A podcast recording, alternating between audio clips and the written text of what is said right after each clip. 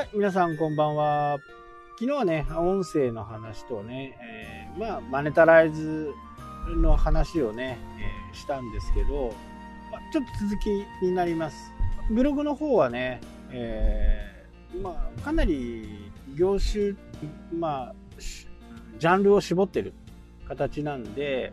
まあ、見る人もね、本当少ないかなとは思いますけどね。で、今現在、アナリティクスとかね、えー、サーチ、サーチコンソール、幸子さんなんかはね、あまり見てないんですよね。とりあえずまずコンテンツを増やしていこうというふうにね、思ってるし、まあ、最近の流れとしてね、SEO に関してですけど、まあ、正直ね、あまり意識しないで自分の書きたいことを書いてます。その、キーワードとかね、そういったものを意識する。まあ、意識はしてるんですけど、それをね、前面に出すような、まあもう染みついてるからね、えー、そこはね、あのー、意識しなくても何回も同じ言葉を使ってるっていう風にはなっちゃってるかなとは思います。結果的にね、後からその文章を見てみるとね。だから、意識しすぎも良くないけど、意識しなさすぎも良くない。で、Google にどうやって伝えるかっていうのはもうやっぱり、その言葉をね、どう説明できできてるかって、その説明上手な人がね、SEO がどんどん上手くなっていく。もう何でもそうですけどね、あの、例えばとかね、えー、そういうふうに、いろいろこう、知らないことを言われた時に、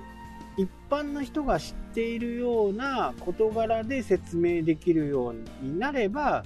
多分 SEO は上手になる。無理なね、あの、リンクを作ったりとか、いう風なこともしなくてもいいと思うし、だからそこはね、ちょっとあの、まあ、僕の場合はもうね、あの、長くやってるんで、意識しなくても勝手になっちゃってる部分があるんで、で、えー文章がね、やっぱり長い方がいいです。これは。これ昔から言われてます。本当こう、昔から言われていて、それをね、えー、Google が頭がいいから、短文で、えー、説明する方がいいという風になってますけど、まあ、だらだらだらだらわけわかんないようなことだったら、あまり良くないけど、普通に考えてね、えー、ある程度のボリュームは必要かなと。1400は必要かなというふうにはね、思います。1400書いても3分ぐらいですからね、読む側として。2000に行くと5分ぐらい。まあ、そのくらいのね、えー、時間なんで、やっぱり書くんだったら長文の方がい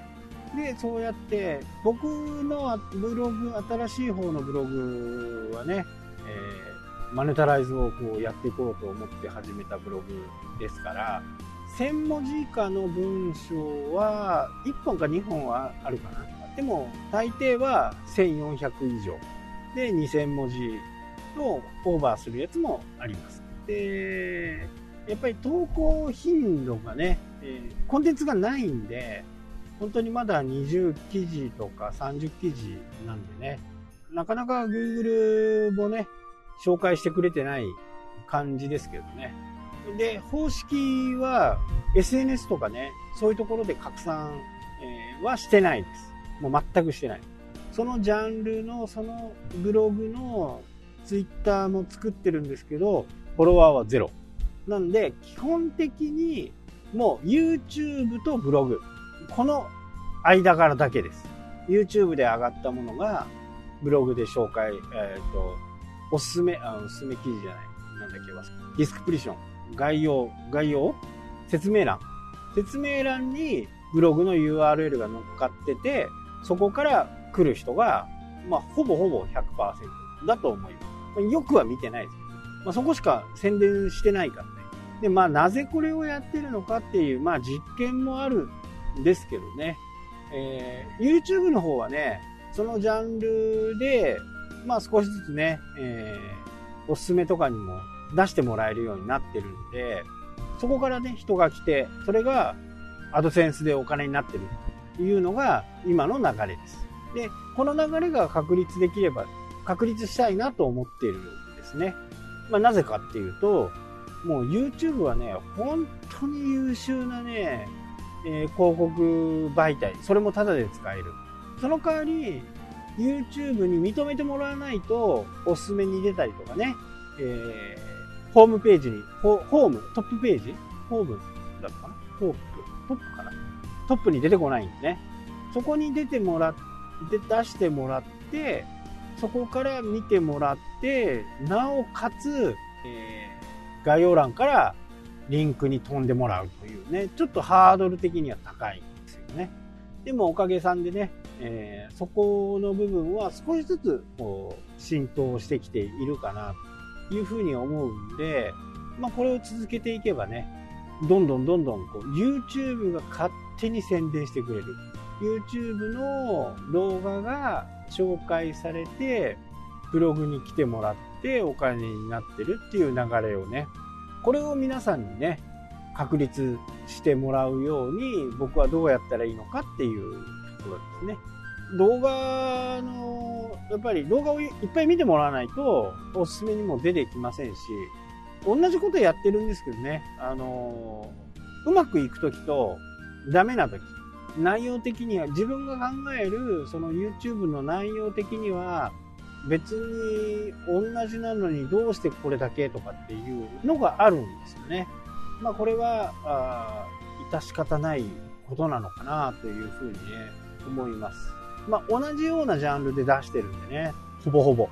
それでも、こう、片や2000回再生されてる。片や200回しか再生されないみたいなね。10倍ぐらいの差があったりしますのでね。